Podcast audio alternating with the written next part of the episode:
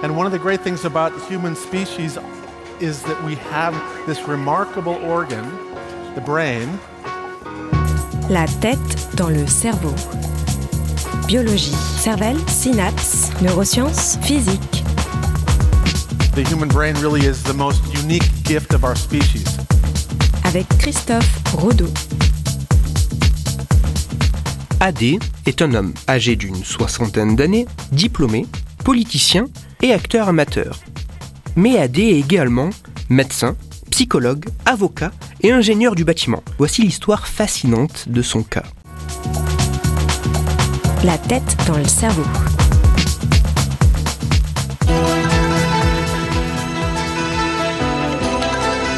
Comme dans la plupart des études de cas, afin de préserver l'anonymat des patients, les individus ne sont décrits que par leurs initiales.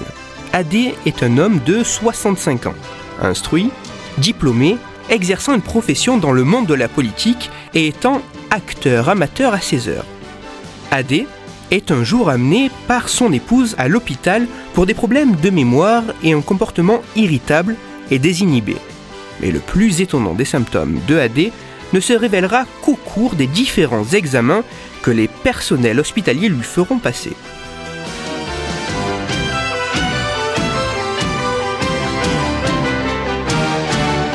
Les tests réalisés par les médecins mettent rapidement en évidence de manière assez objective des troubles de la mémoire autobiographique, cette mémoire se rapportant notamment aux souvenirs de notre propre vie.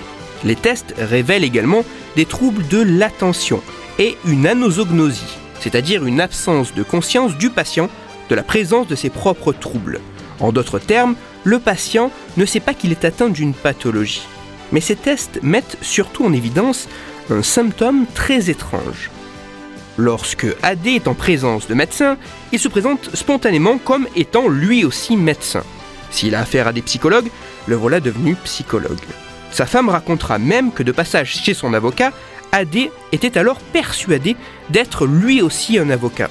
Présent sur un chantier, il était un ingénieur du bâtiment. AD sait tout faire.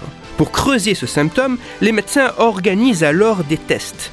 De manière étonnante et fascinante, placé derrière le bar de la cafétéria de l'hôpital, AD est barman. Et dans les cuisines de l'établissement, il est alors chef cuisinier. En toute sincérité et pleinement convaincu, AD est un homme caméléon. Sans en avoir les compétences, les connaissances ou les aptitudes, AD semble se définir en fonction de l'environnement dans lequel il se trouve.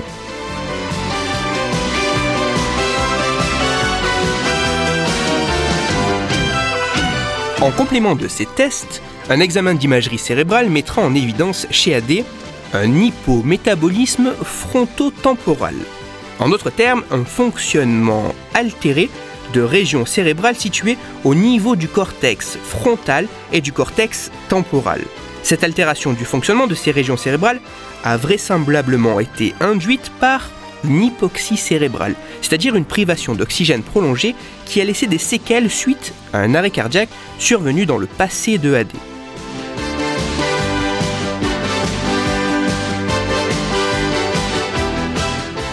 L'ensemble de ces observations laisse penser que AD semble être atteint d'un syndrome de dépendance environnementale. Ce type de syndrome, induit par le contexte social entourant le patient, se caractérise principalement par le fait d'assumer le rôle le plus pertinent dans une circonstance particulière. Dans chaque situation, en fonction des conditions et des personnes présentes, l'individu atteint de ce syndrome adoptera en toute bonne foi le rôle le plus adapté à la situation.